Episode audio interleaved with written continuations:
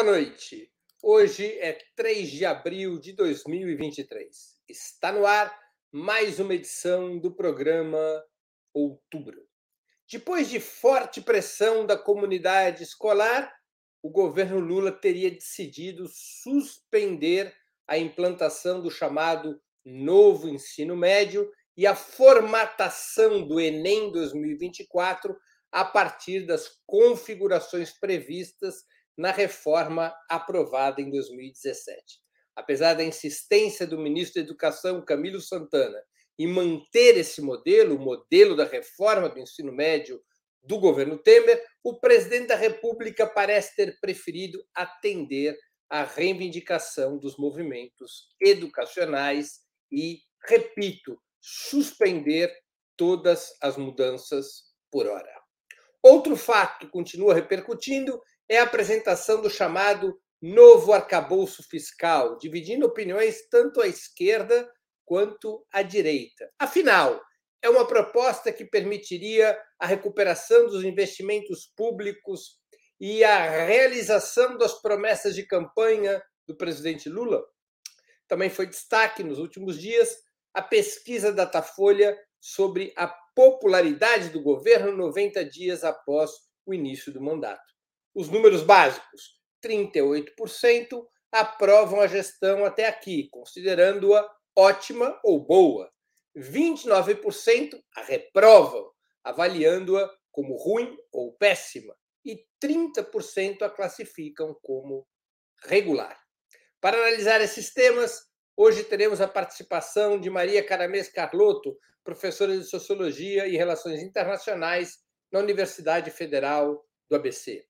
Valério Arcari, historiador e professor titular aposentado do Instituto Federal de Educação, Ciência e Tecnologia de São Paulo. E Milton Temer, oficial da Marinha, caçado pelo golpe de 1964, jornalista de profissão, ex-deputado federal pelo PT e fundador do PSOL. Em nome de Ópera Mundi, cumprimento os três convidados. Também informo que faremos o possível para ler eventuais perguntas da audiência, com prioridade aquelas realizadas por membros de nosso canal no YouTube ou que forem acompanhadas por contribuições através do Super Chat e do Super Sticker. Vamos à primeira pergunta da nossa noitada. Quando parecia que o ministro da Educação, Camilo Santana, estava fechando as portas para as reivindicações dos movimentos da educação, veio a notícia de que o governo Lula, Lula irá suspender tanto a implantação do novo ensino médio quanto a adequação do Enem 2024 às suas regras, ao menos enquanto durar o processo de consulta pública, que poderá ir até 30 de junho de 2023. Como vocês avaliam essa reviravolta? O que, que essa mudança representa sobre a dinâmica do governo Lula. Com a palavra, Maria Carlota. Boa noite, Breno. Boa noite, Valério. Boa noite, Milton. E boa noite para todo mundo que. Ou bom dia, boa tarde, né? Para quem está nos assistindo. Olha, Breno, eu acho, em primeiro lugar, que era absolutamente incompreensível a posição do governo de se manter é, fiel, entre aspas, né, a uma reforma que não foi ele que desenhou, né, é, que foi feita por decreto num governo que o próprio Lula já disse várias vezes que é fruto de um golpe, é de um presidente golpista que foi o Temer, e que tinha já, enfim, já deu uma série de indicações de que é extremamente problemática, tanto na sua implementação quanto na sua concepção. Para a gente ser bem claro, né, é, a, a ideia dos itinerários comporem 40% da, é, do currículo, né, esses itinerários, quando a gente olha o conteúdo, na prática, o que, que esse, essa reforma está dizendo? Né? Que você não precisa preparar a mão de obra brasileira, né? uma parte importante da mão de obra brasileira, para dar um salto é, de desenvolvimento. Você está abrindo mão. Quando você está ensinando empreendedorismo, vire-se, autoajuda e assim por diante, você está abrindo mão de formar uma parte importante da classe trabalhadora. Né? É, para um, um processo de desenvolvimento, de, de avanço tecnológico, e assim. Então é grave, é muito grave. Né? Ela é a expressão do ultra neoliberalismo tardio, ou seja, da, gente ocupar uma posição rebaixada na divisão internacional do trabalho, que era o projeto do governo Temer e do governo Bolsonaro de maneira geral. E não é o projeto. O governo, governo Temer não é o do Milton Temer, não, né? é, é, do, é do primo a, dele. É do Malvado. Primo. Mas assim, só para então para concluir, assim, eu acho que eu, era incompreensível que diante de tanta pressão o governo se é, mantivesse. Né, a gente revogou uma série de iniciativas, fez o revogaço das armas, é um, um, monte de políticas de revogação e de, de volta atrás. De, e por que não nessa, né, numa área tão central e com tanto significado? Mas eu acho que uma coisa que pesou está no Datafolha. Né? Dentre as áreas de destaque do governo Lula, a educação só é apontada por 4%. Ou seja, era uma, é uma área onde você já estava tendo problemas de avaliação, clara, e é uma área de sustentação do governo. A gente discutiu na pesquisa IPESP, vamos falar do Datafolha hoje, os jovens são um setor importante, de 16 a 24 anos, de apoio ao governo. Então, não dá para ter né, é, esses números né, de, de avaliação tão baixos. Então, eu acho que foi, primeiro, uma medida que já veio tarde, né? É, não é suficiente, ainda vamos esperar se vai ser revogado mesmo, mas é uma boa indicação e eu acho que tem a ver com uma preocupação, e a gente vai falar sobre isso, do governo com os dados das pesquisas. Né? Vocês estavam otimistas em relação ao IPESP ou não, e eu também não, não, não acho que o Datafolha é desesperador, mas também não acho que é maravilhoso. Então, o governo percebe que precisa entregar mais. E acho que é isso que está tá implícito aí nessa decisão de suspender. Acho que foi uma decisão do Lula. É a minha fechando, né? Acho que foi do. Com a palavra, Valéria Arcari. Bom, boa noite a todos. É, Breno, Maria Carlotto e nosso querido Milton Temer. Bem-vindo, Milton, ao outubro da segunda-feira. Bravo, veterano, firme e forte, como sempre. Muito bem-vindo. Uma alegria te ver, Milton. É, três notas breves, Breno. Eu creio que na, na, na aproximação que estamos dos 100 dias, eu, eu, destaque, eu quero destacar que a suspensão da reforma do ensino médio deve ser considerada no contexto do que eu considero as dez medidas progressivas mais importantes destes primeiros uh, três meses do governo. A primeira é a reformatação do Bolsa Família, a segunda é a reintrodução da merenda escolar, a terceira é a, o retorno do programa Minha Casa Minha Vida, a quarta, a intervenção em defesa do, do povo Yanomami, que estava diante de uma catástrofe humanitária, a quarta, a reposição do funcionalismo federal, que não tinha eh, não conheceu nenhum tipo de, de reposição diante da inflação durante todos o, todo o mandato de Bolsonaro. A quinta, é, a revalorização das bolsas de pós-graduação, na sequência, a vacinação, que é uma medida de grande importância, de impacto sobre a saúde pública, a repressão do trabalho escravo, e, não menos importante, talvez a mais importante de todas, são as medidas que envolvem o apoio à investigação e é, abertura de processo criminal contra os golpistas, a repressão do movimento do 8 de janeiro, que não pode passar diante da história impune. E agora nós temos a última medida, que é a suspensão da reforma do ensino médio. Mas estas dez medidas, que me parecem ser as mais importantes dos primeiros três meses, claramente progressivas, que merecem apoio, em todas elas era possível ter, possível ter ido mais além. É como se nós tivéssemos feito, ficado pela metade do caminho, Breno. E creio que eh, esta hesitação em levar até o fim o que a Maria Carlotto, com razão, chamou a necessidade do grande revogaço, se expressou de forma mais clara na apresentação do arcabouço, o calabouço fiscal do Haddad na semana passada. É, muito brevemente, sobre especificamente a reforma do ensino médio, ela foi uma fraude, ela, ela obedece a uma estratégia errada para combater os dramas que são imensos do ensino público no Brasil, sendo que o mais significativo é o apartheid entre a escola pública e a escola privada, seja, no Brasil, cada classe social tem uma escola, uma aberração na terceira década do século XXI, mesmo quando comparamos países vizinhos como a Argentina e o Uruguai. E, por último, a tradição da esquerda creio que sempre foi e deve continuar sendo a defesa do ensino politécnico. O ensino básico deve ter, deve ter natureza politécnica, ou seja, a juventude deve ter acesso ao repertório, ao acervo de conhecimentos de cultura e arte e de tecnologia que nós herdamos das gerações anteriores. E a reforma do ensino técnico, a reforma do ensino médio foi fundamentalmente uma maquiagem irresponsável que abriu o caminho para mais de mil disciplinas imaginárias que não respondem a necessidades da juventude. Câmbio. Com a palavra, Milton Temer. Está sem som, Milton. Está sem som, Milton. Opa, Milton Temer, você está sem microfone. Bom, eu comecei dizendo que eu não tenho a generosidade do Valério, que é capaz de encontrar coisas boas naquilo que eu chamo de café requentado, retomado, melhorado, da... alguns até não da página política, da página policial, mas é, considero importante essa perspectiva que ele tem.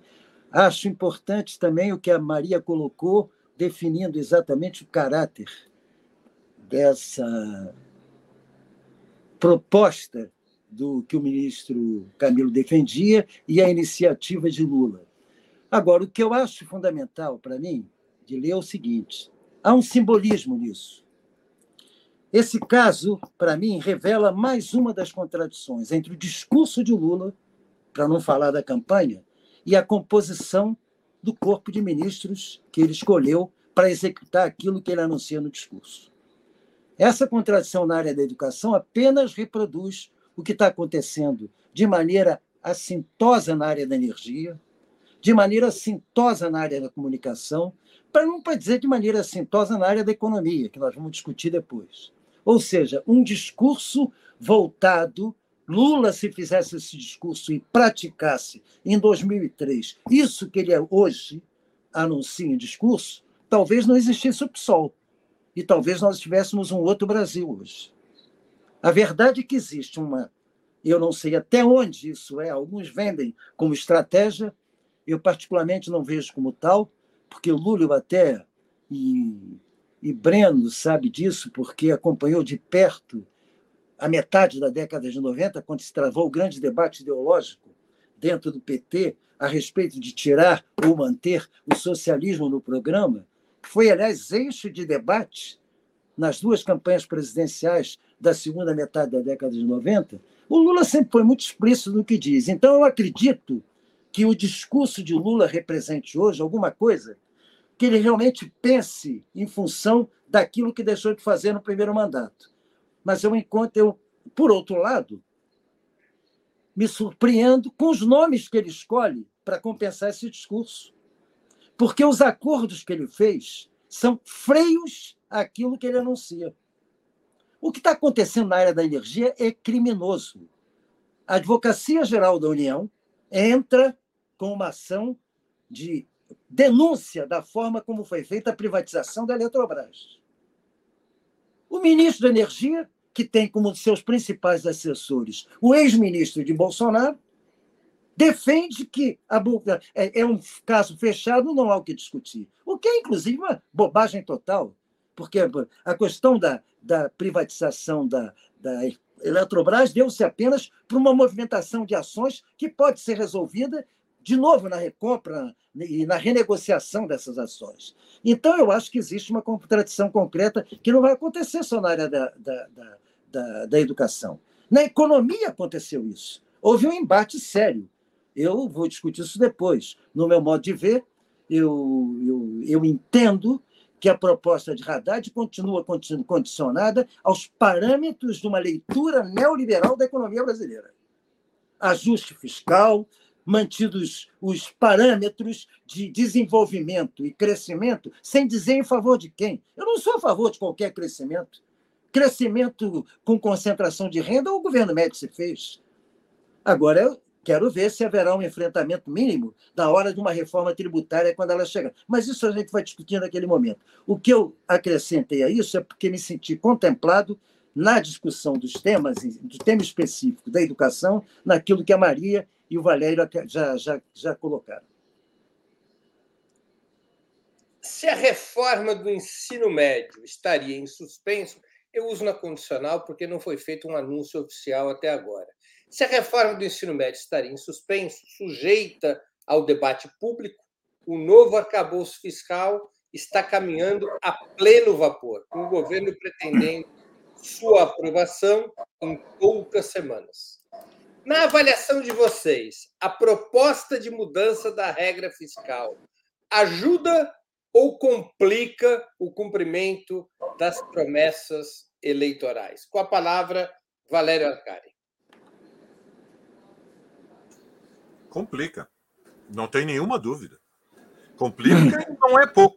Veja, a principal batalha do ponto de vista político do primeiro trimestre, evidentemente, foi o combate à extrema-direita, porque houve um ensaio golpista, uma insanidade é, demencial no dia 8 de janeiro, mas logo ela foi ah, sucedida pelo, pelo conflito com o Banco Central. Há uma anomalia no Brasil, há uma aberração. A presidência da República não tem mais o poder sobre a política monetária, ou seja, a classe dominante criou uma blindagem que é, protege os interesses dos capitalistas que acumulam é, deitados, que engordam deitados, porque o Brasil, o Banco Central brasileiro, pratica a taxa de juros real mais elevada do mundo quando não há nenhum perigo de moratória da dívida pública do Brasil, porque ela é emitida em reais, porque há 20% do PIB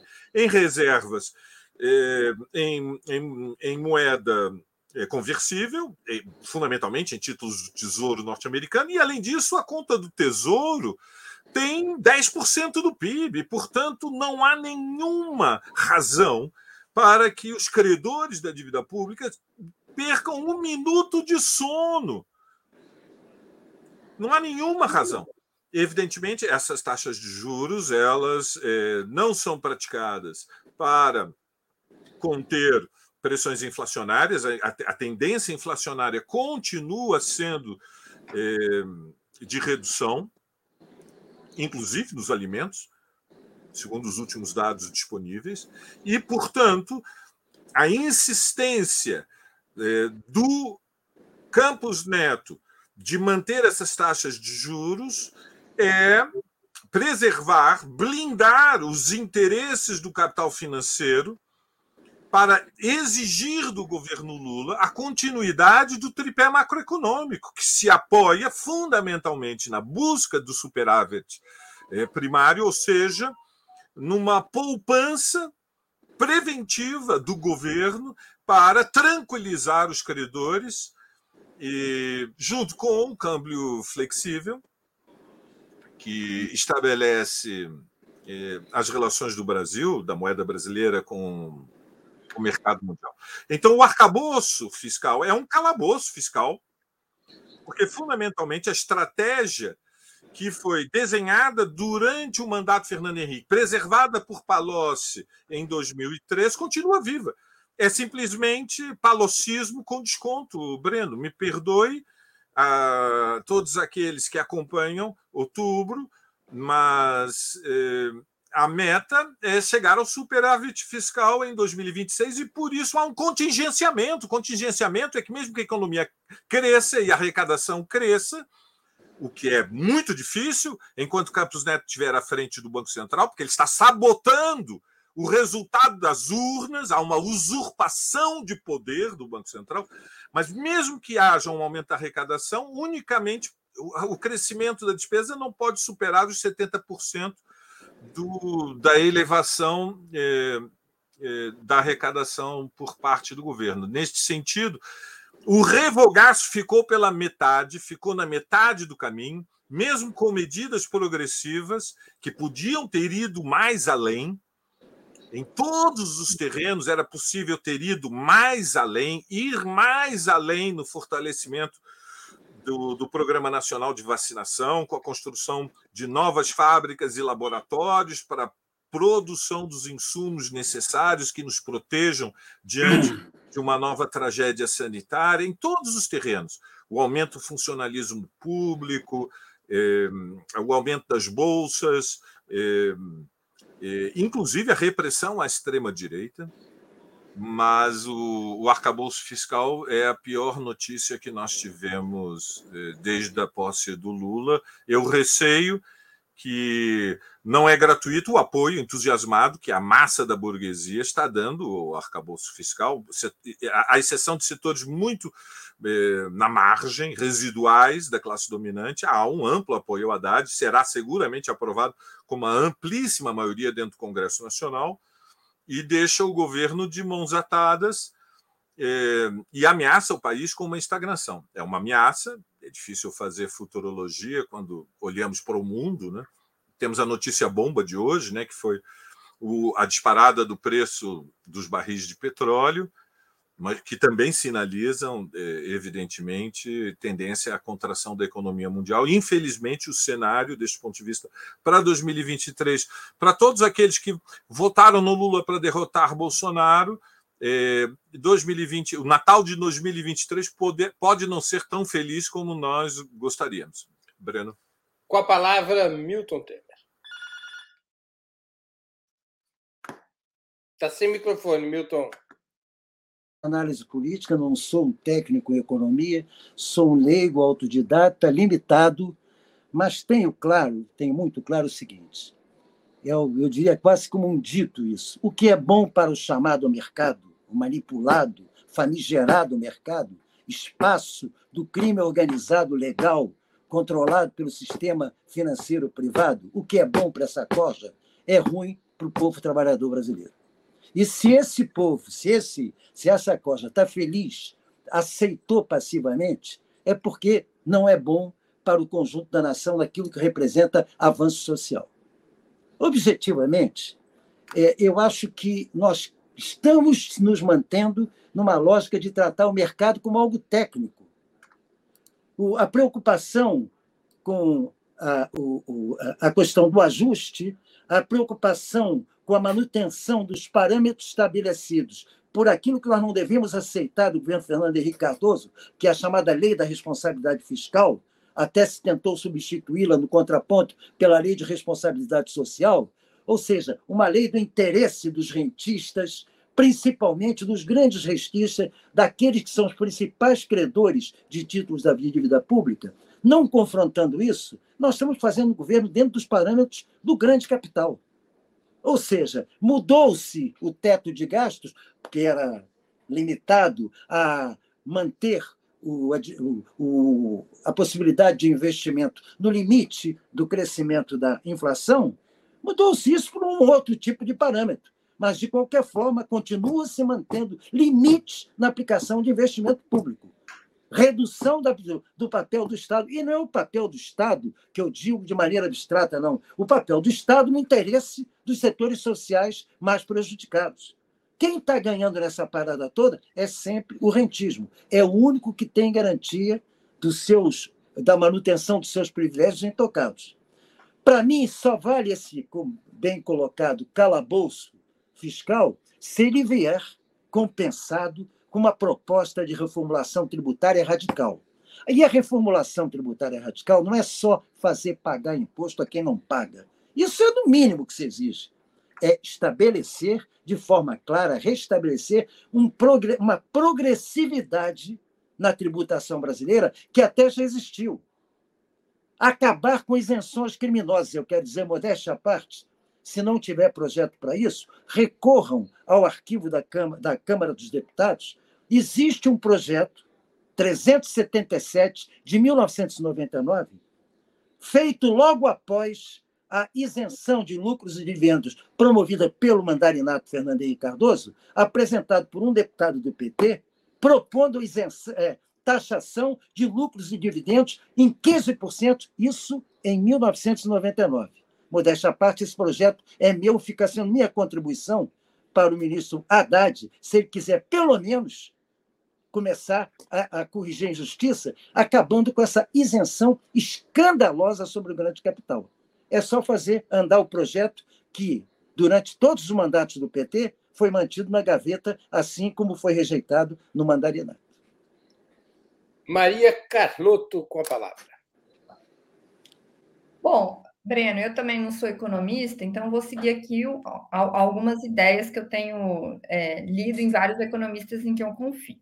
Primeiro é que assim, é um, do ponto de vista técnico, parece uma proposta bem elaborada, engenhosa, né? Assim, eles conseguiram é, tirar, digamos, leite de pedra é, para apresentar uma proposta engenhosa que, que dê conta, é, aparentemente, de é, responder aos anseios do mercado, principalmente, e é, atender aí algumas preocupações do Lula.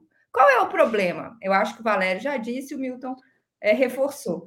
É que esse plano super engenhoso ele está posto dentro dos limites do neoliberalismo certo? A concepção neoliberal do Estado. É, e, e da do Estado da economia. O problema é o seguinte, aí é que é, começam as complicações. O Lula parece ter bastante consciência, basta ver a primeira entrevista exclusiva que ele deu, que o crescimento da extrema-direita e do autoritarismo, a crise da democracia, está ligada ao neoliberalismo. O Lula parece ter clareza disso. Ele disse: não adianta a gente defender a democracia se a gente não for capaz de dar emprego, renda, melhorar a qualidade de vida das pessoas. Assim. Ou seja, a extrema-direita ela cresce na terra arrasada do neoliberalismo, certo? Então Lula tem consciência disso. Qual é o problema? É que o próprio Lula, mesmo tendo consciência disso, entendeu durante a campanha e no pós-eleição que ele deveria disputar o centro. E disputar o centro passava por fazer aliança com setores neoliberais importantes. O Alckmin vice foi o Lula que bancou, certo? A campanha fria do primeiro turno, apontando para o centro, foi o Lula que pautou com outros setores. Então, o que, que eu, onde eu quero é, chegar é que eu acho que esse arcabouço fiscal ele é absolutamente coerente né, com essa linha é, que, o, que, que vem da campanha né, do que eu chamei aqui de uma estratégia hiperinstitucional. Né? Ou seja, de, de, fazer alianças com setores do centro, de buscar, dentro dos marcos da governabilidade estabelecida, que é reprovada pela maioria do, da, da, população brasileira, né? os pilares do seu governo. Só que o que eu, eu gostaria de entender, né? e aí eu realmente não sei, eu, é como é que o Lula, tendo tanta clareza, como ele parece ter, né, dos, do, dos limites que o neoliberalismo impõe para a democracia e a força que ele dá para a extrema-direita, como ele vai fazer para superar essa aliança? Porque se essa aliança fosse um momento para ganhar a eleição, mas que ele criasse condições para superar essa aliança, para jogar seu governo para frente, mas eu não estou vendo isso acontecer. Então, assim, o que eu acho né, é que esse marco fiscal ele é coerente, pra, já estou concluindo, ele é coerente com, com o que o, o Lula apontou, né, com, esse, com essas alianças. Ele precisa, né? É, só que é, é, absolutamente incoerente com a própria consciência que ele tem dos limites entre democracia e neoliberalismo, que, aliás, está sendo é, levantado por analistas e políticos no mundo inteiro. Muito bem. O governo parece apostar, a julgar por declarações do ministro da, da Fazenda, Fernando Haddad e por outros integrantes da equipe econômica, que esse novo arcabouço fiscal seria um instrumento potente para convencer o Banco Central a reduzir a taxa básica de juros, barateando o crédito e impulsionando o investimento privado.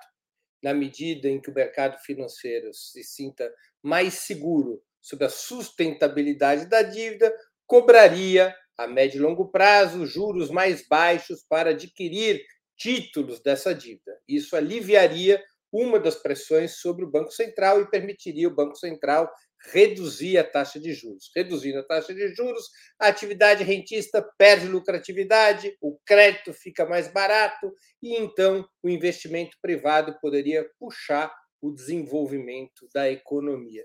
Para vocês, faz sentido essa aposta? Com a palavra, Milton Temer. Está assim, tá o microfone fechado, Milton. Ah, sim. Não, está aberto, Milton. Agora, tá, agora você fechou. Pronto. Eu não acredito muito nessa nossa classe dominante.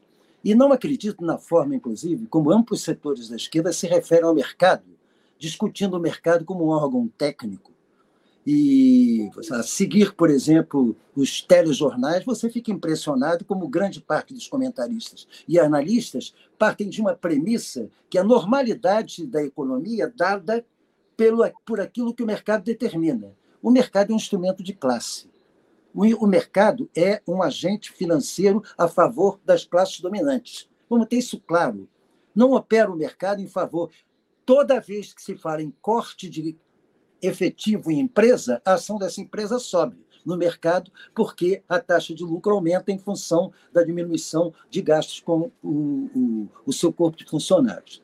Então, objetivamente, eu tenho, assim, de maneira muito evidente, que nós estamos diante de uma armadilha que o governo está criando para si, e que já foi bem definida no primeiro grupo, e que, lamentavelmente, não são os economistas da esquerda que estão enfrentando. Você hoje vê um André Lara Rezende, você vê Mônica De Bolle, que são de origem liberal, o próprio Beluso, nessa, nesse importante debate, entrevista que você realizou com ele e que eu recomendo nos 20 minutos de hoje, dizendo de maneira clara que uh, uh, o André Lara, inclusive, opera de maneira muito explícita. A dívida pública brasileira é feita em moeda nacional. Grande parte do tesouro é em moeda nacional. E acaba, inclusive, com esse mito de que emitir papel resulta em inflação.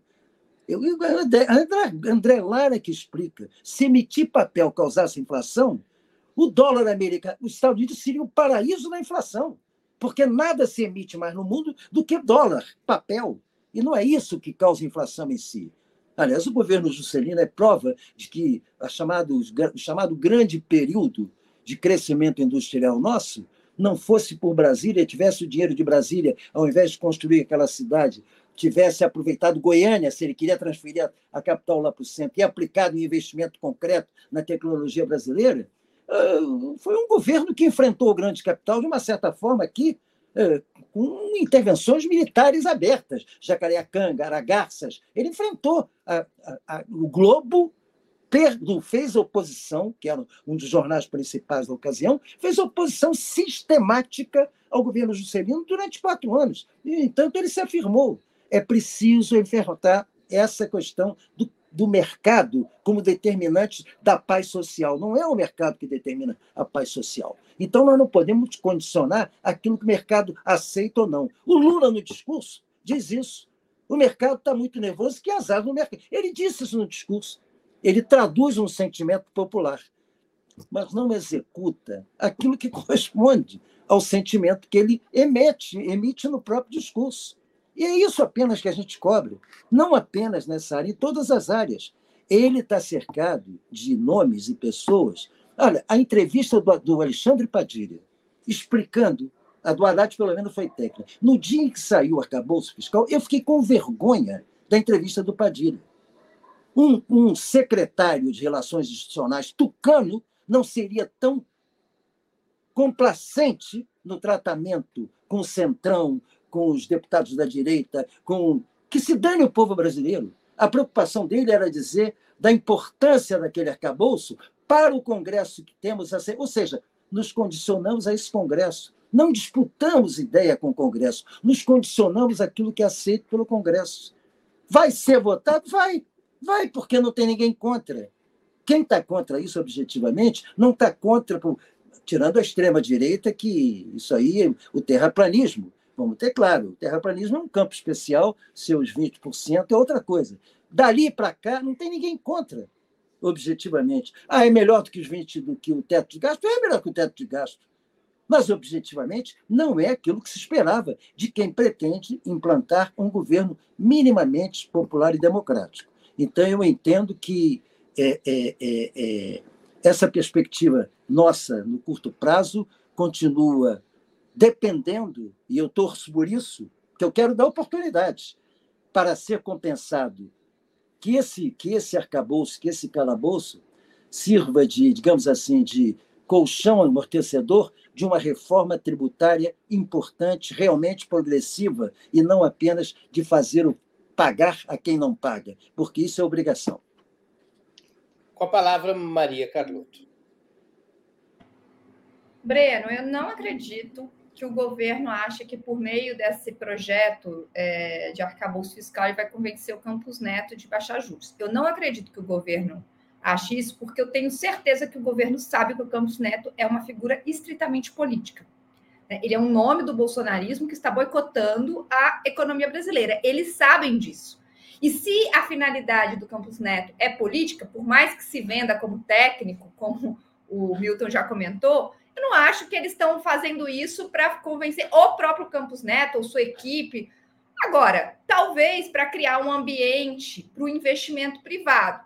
O que aí a gente teria que, que é uma coisa um pouquinho diferente, né? Ou seja, criar, então, não exatamente para o Campus Neto, mas para setores do mercado, né, que poderiam ah, participar do governo por meio de parcerias público-privado, investimento, que também é, é complicado, porque é, se o ambiente econômico, né, se essas medidas fossem suficientes, a gente não teria vivido 2015, né?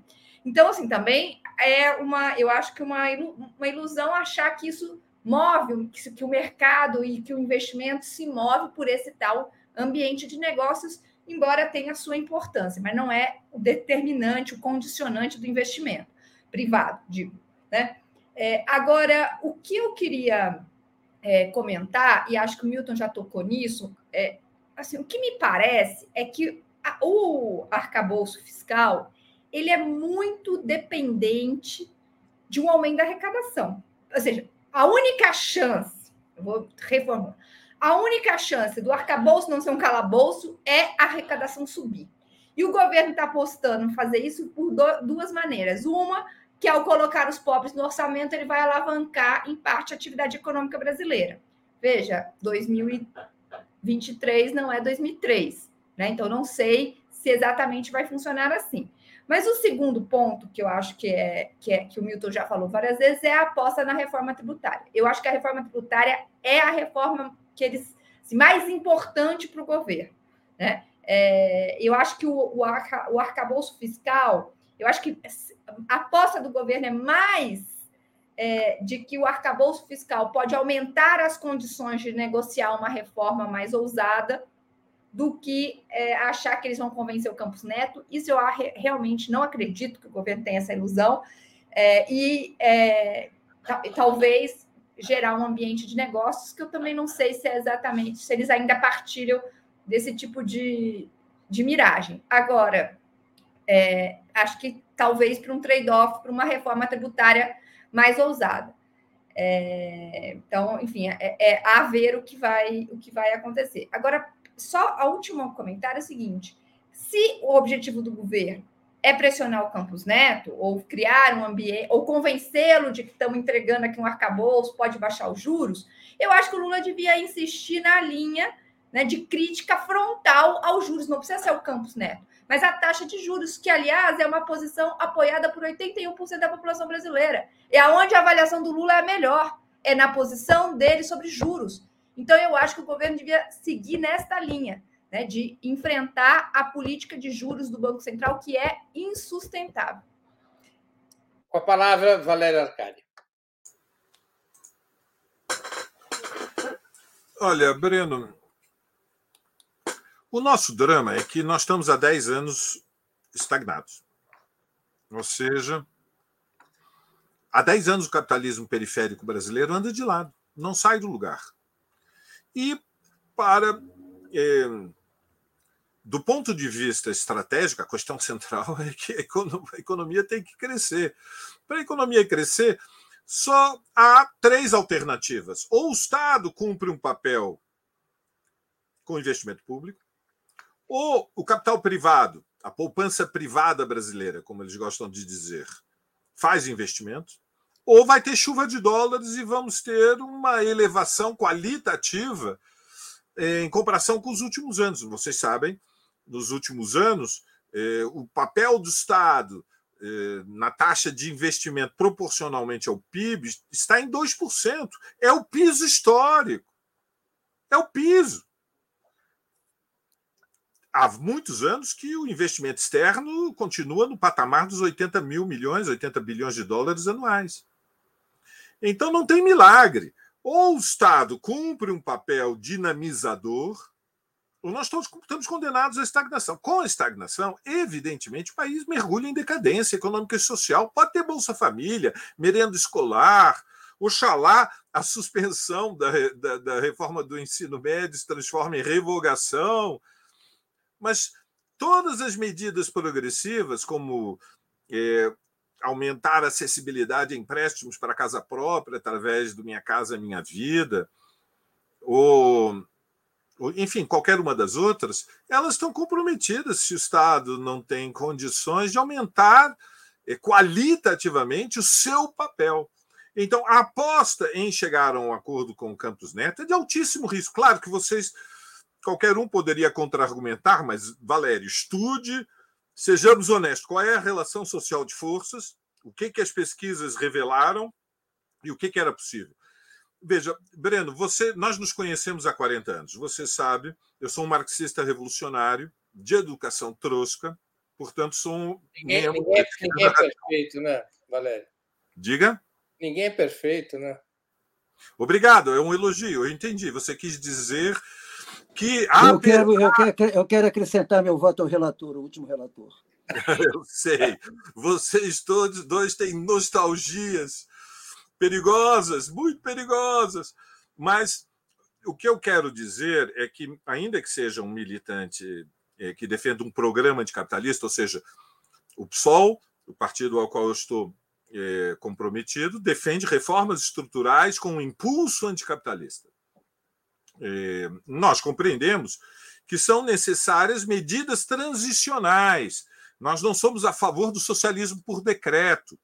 Nós somos a favor de abrir um caminho para a transformação social. Nessa dinâmica, o Estado, o governo, tem um papel muito grande, porque entre os poderes da República, o governo é o mais importante, é mais poderoso do que os tribunais superiores. Lembremos que são um poder não eleito, e é mais poderoso que o Congresso, onde está fragmentado o poder da representação dos, das diferentes classes sociais. Então, o governo tem um papel, uma responsabilidade intransferível em mudar as relações de força. Isso se faz através de palavras e de atos. Portanto, quando o Lula aprova aquilo que Maria Carlotto, de forma elegante, definiu como a engenhosidade do projeto do Haddad, é, quando o Lula aprova, ele está de acordo em uma estratégia que é procurar um pacto com a classe dominante, como foi feito em 2003, durante a gestão do Palocci, para impulsionar o crescimento e favorecer reformas progressivas, mesmo que elas sejam no varejo, com baixo custo, mas que atenuam a conflitividade social. Eu compreendo a estratégia, me parece uma estratégia equivocada. Vou dizer numa frase por que é equivocada. Não aprendemos nada com o golpe de 2016? Sejamos dramáticos com máxima potência. Não aprendemos nada, absolutamente nada. Isso tem muita importância, porque Dilma venceu Aécio Neves por uma pequena diferença e, na sequência, a maioria da direção do PT apoiou a indicação de Levi para o Ministério da Fazenda, protegido pelo Trabuco, que era o presidente do Bradesco, o chefe dos chefes, o capo de tudo e cap do capital financeiro. E depois, as medidas de Levi, durante os anos durante o ano de 2015 foram decisivas para mergulhar o Brasil numa retração recessiva que foi o caldo de cultura, como já disse hoje Maria Carlotto, para a radicalização das camadas médias que saíram furiosas às ruas eh, e foram, na sequência, em função do que foi o governo Temer, o papel da Lava Jato, eh, a condenação do Lula, a eleição do Bolsonaro, o que abriu o caminho para uma extrema-direita com peso de massas no Brasil. Portanto, a pesquisa revela que a extrema-direita continua com um núcleo duro de apoio de 30%, o PSB já tinha sinalizado, o Datafolha confirma, e a estratégia do arcabouço fiscal se sustenta numa expectativa de máximo risco. Máximo risco. Bom, na luta política há que correr riscos. Mas não haveria um outro caminho? Eu creio que haveria um outro caminho. Câmbio. Muito bem. Vamos a mais uma questão. O Instituto Datafolha divulgou pesquisa sobre os primeiros 90 dias de mandato do presidente Lula. A aprovação bateu em 38%, como eu citei na abertura do programa, e a reprovação em 29%, enquanto 30% consideram regular a administração. 3% não quiseram ou não souberam responder. Esses números deveriam ser comemorados pelo governo ou seriam motivos de preocupação? Com a palavra, Maria Carlotto.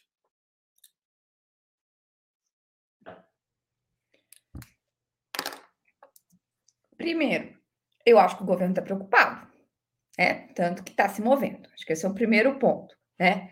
Claro que é, a pesquisa ela tem vários níveis, né? É, veja, o Lula é, ele, é, ele tem a, o governo tem aprovação é, de 39%, não é isso? 38%. É, 38%. É, mas quando você vai para algumas ações específicas, por exemplo, o enfrentamento dos juros, o Lula tem apoio de 81%. Né? Há uma boa vontade que se lê nos microdados em relação ao governo. Há uma boa vontade. Né? Eles apostam, a 51% acha que ele vai fazer um governo melhor do que o Bolsonaro, que é exatamente o percentual de votos praticamente que ele teve, né? Então assim, ele ainda não, ele não foi, não há indícios ainda de que ele foi abandonado pela sua base eleitoral mais fiel, né? Ele só 25% é pouco, né? Acha que ele fez menos do que deveria. Vocês tem, tem os dados, eles são preocupantes, mas não são desesperadores. E tudo isso pode mudar muito rapidamente. Veja a Dilma, né, que de toda a história é, democrática foi a presidente no primeiro mandato com melhor avaliação, no segundo a coisa degringolou completamente. Então esses números, então assim, eu não acho, eu acho que o governo tem que olhar com cautela, né? Mas acho que isso tudo pode mudar. O que eu acho é que a, a condi... e aí a gente volta para o debate anterior. Eu acho que a condição e o Lula parece ter clareza disso, né? a condição para que ele amplie, solidifique a sua, o seu, seu apoio popular depende dele entregar um conjunto de políticas é, não só para quem ganha até dois salários mínimos, mas para a classe trabalhadora brasileira, que inclusive é, e que, que, inclui especialmente os que ganham de dois a cinco, que é a classe trabalhadora mais organizada. Então, ele precisa entregar, certo? Políticas, ações neste âmbito. Só que é para isso ele tem que enfrentar o neoliberalismo e, e, ele tem consciência disso. Por outro lado, né, é, o Valério descreveu bem a estratégia é, de pacto com as classes dominantes. Mas veja, eu entendo que essa estratégia já vem sendo desenhada desde a campanha. O Alckmin vice é isso, o giro ao centro que ele fez o tempo inteiro é isso. Mas qual era a aposta? é que o governo está em disputa. Então, ele vai, por um lado, faz essas alianças, por outro, ele faz um discurso que o Milton Temer diz que não sabe ser ou não estratégia, que é para dizer: olha, meu governo está em disputa. A pergunta que fica é: pós-arcabouço é, fiscal, o governo segue em disputa? Ou ele é um ponto de virada? Eu acho que esse é o debate essencial desse momento. Né? Ou seja, que o, que o governo vem acenando, né, que o Lula vem acenando para esse, vamos chamar desse giro ao centro, ou esse pacto com setores do neoliberalismo, isso, gente, não é nem. É, isso vem da campanha, né? Mas a pergunta que eu acho que fica é: o governo segue em disputa? ou a disputa, em alguma medida, né, é, ela, ela, ela, ela é muito limitada após arcabouço fiscal. Eu acho que esse é o grande debate do, da conjuntura. Qual eu, tenho, opinião? eu acho que o governo segue em disputa. Pela consciência que o Lula tem do risco que significa é, limitar a democracia aos limites do neoliberalismo. Né? Veja o que está acontecendo na França. A França, para mim, é assim o caso paradigmático, né? porque o, o Macron é o extremo centro. Né? Ele representa o máximo dessa estratégia de, de, de, de contra a extrema-direita, fazer uma aliança ampla, inclusive né, com os setores neoliberais, que no caso do Macron lideram o governo dele. Né? E o resultado é que, se nada mudar, né, quem sai muito fortalecido desse processo que a França está vivendo de lutas sociais, né, é a extrema-direita, né? Porque, caso a, esquerda não dispute isso à esquerda, né, e não ao giro ao centro, como o Lula tem apontado. Com a palavra, Valéria Arcari. Bom, eu, eu, estou entre os que pensam que a pesquisa Datafolha, confirmando no fundamental os elementos da pesquisa IPESP, IPESP sinaliza que o governo mantém posições. Ou seja, o governo não deu um salto de qualidade, Breno, não conseguiu elevar a sua audiência, não conseguiu deslocar setores médios que foram atraídos pela extrema-direita ao longo dos últimos anos no processo, mas mantém posições. Não avançou, tampouco retrocedeu. Bom, isto significa, primeira conclusão fundamental, que a extrema-direita mantém muito peso na sociedade brasileira. O Brasil continua fraturado, há 30%, grosso modo, que respondem ao não só à liderança do Bolsonaro, como tudo sugere, mas ao, ao programa político da extrema-direita, ou seja, não se trata somente, sejamos lúcidos, de messianismo político na base dos evangélicos, há uma massa da burguesia que quer um choque de capitalismo selvagem no Brasil. Nós vimos, aliás, esta, estas posições na, nos, na, na localização da extrema-direita diante do moderadíssimo arcabouço fiscal do Haddad. Vocês devem ter visto as entrevistas, os artigos publicados. Primeiro, exige reforma administrativa. O Estado é caro demais. O Estado gasta demais, tem funcionário público demais, reforma administrativa, reduzir o piso de entrada dos salários no funcionalismo público. Segunda, privatizações. Privatizações. Não tão satisfeitos com o fato, é, já é, sublinhado pelo Milton, de que o governo, por enquanto, aceita a privatização da Eletrobras feita no ano passado, pelo governo Bolsonaro, o governo negacionista da pandemia. Perdeu o controle da Eletrobras. Não aceitam, não é o bastante. Queremos os Correios. Tarcísio, vai em frente, privatiza a Sabesp. Não pode haver nenhuma insegurança sobre o futuro do plano eh, para o saneamento básico, que é a participação do capital privado não fosse tudo isso e tudo isso bastante, surgiram ideias perigosíssimas, como a desconstitucionalização, que é uma palavra espantosa. Me perdoem, o, né?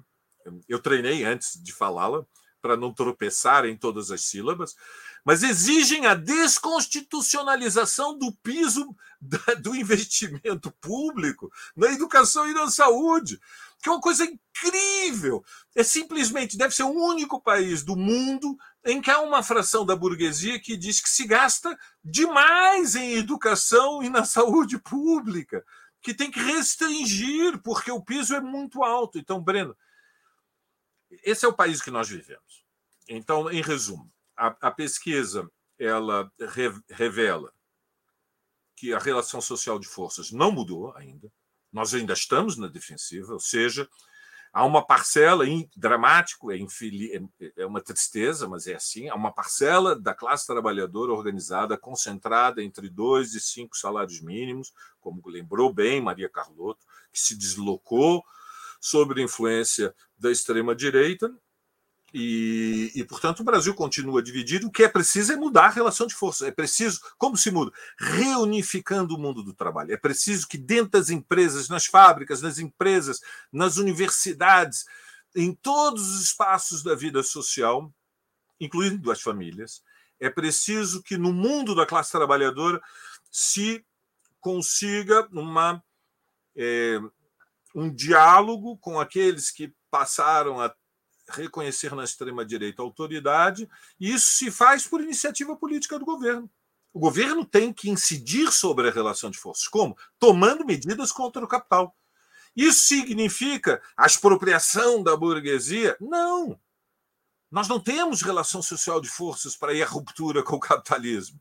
Não é extremismo, mas são necessárias medidas para fazer os ricos pagarem pela crise e, para isso, a questão chave é garantir emprego, redução da jornada, aumento de salários, investimento em educação e saúde. E, para abrir esse caminho, não há como não se apoiar na mobilização popular. A frio, nós estamos perdidos, Breno.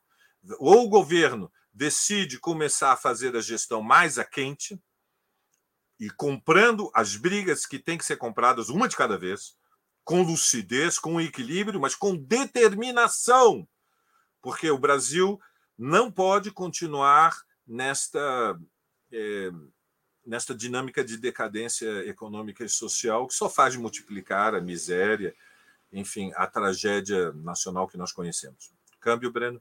Milton Temer com a palavra.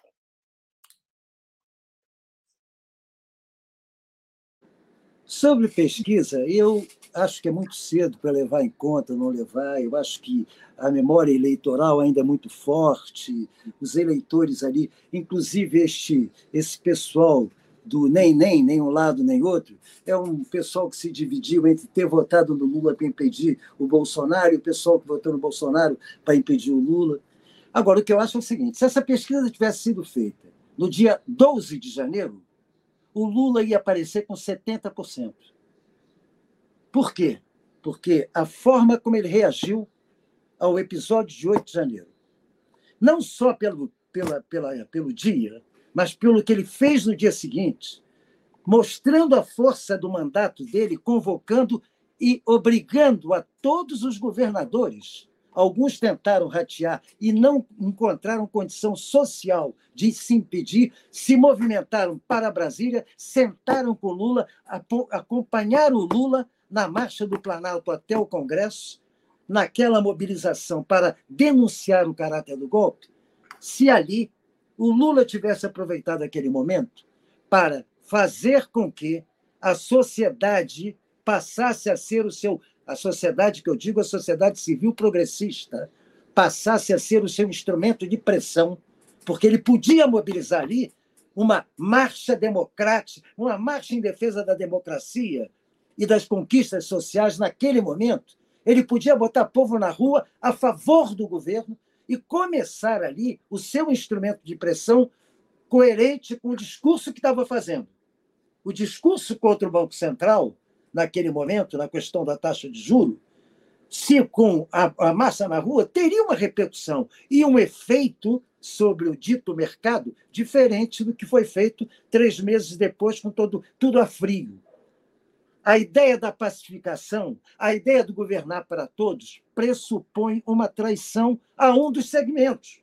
Não existe governar para todos. Você governa para todo quando consegue ter uma hegemonia a partir da posição de uma classe social determinada.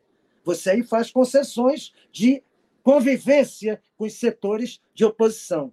Quando o pau está quebrando, você tem que usar os seus instrumentos. E o instrumento não é sair daquela mobilização que colocou os governadores da direita, Tarcísio, Zema, o de Santa Catarina, sentadinhos ali, a própria interventora de Brasília, sentadinha ali, apoiando aquilo que Lula tinha feito. Se você não usa aquele momento e, ao contrário, vai para a conciliação com Arthur Lira, com tudo que Arthur Lira represente, você evidentemente mostra fraqueza. Mostra aquilo que, na campanha de 98, quando aquele infeliz marqueteiro inventou Lulinha Paz e Amor e começou a campanha com lençol, uma moça com lençol branco na sacada, e o Brizola, o então vice, não vacilou na sua frase genial. Pô, nós já estamos pedindo rendição antes da guerra começar? Então, essa imagem não pode passar de um presidente que ganhou a eleição. Ao contrário, ele tem que potencializar, e ele teve possibilidades de potencializar a pequena diferença naquele 10 de janeiro. 11 de janeiro, 12 de janeiro, convocava um ato. Aliás, a extrema-direita não vacila nisso.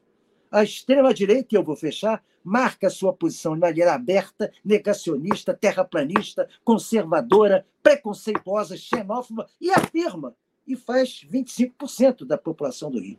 A esquerda não. A esquerda diz, bom, o que é aceitável que eu possa falar? Evidentemente, isso, três meses depois, com a esfriada, é natural que não tenha havido salto de qualidade no apoio ao Lula. Muito bem. Chegamos assim ao final de mais uma edição do programa Outubro. Como é sabido, o programa Outubro é exibido ao vivo de segundas às sextas-feiras, sempre às 19 horas. Eu conversei hoje com Maria Carlotto, Valério Arcari e Milton Temer. Muito obrigado aos convidados e à audiência. Boa noite e boa sorte a todos e a todas. Boa noite. Boa noite. Noite. abraço, pessoal. Tchau, Alegria gente. imensa em estar com vocês. Se Alegria cuidam, imensa em estar cuidam. com vocês, viu, Maria? Prazer. Viu, Valério? Viu, Breno? Foi legal. Vida que segue. Boa noite. Vida que segue. Tchau.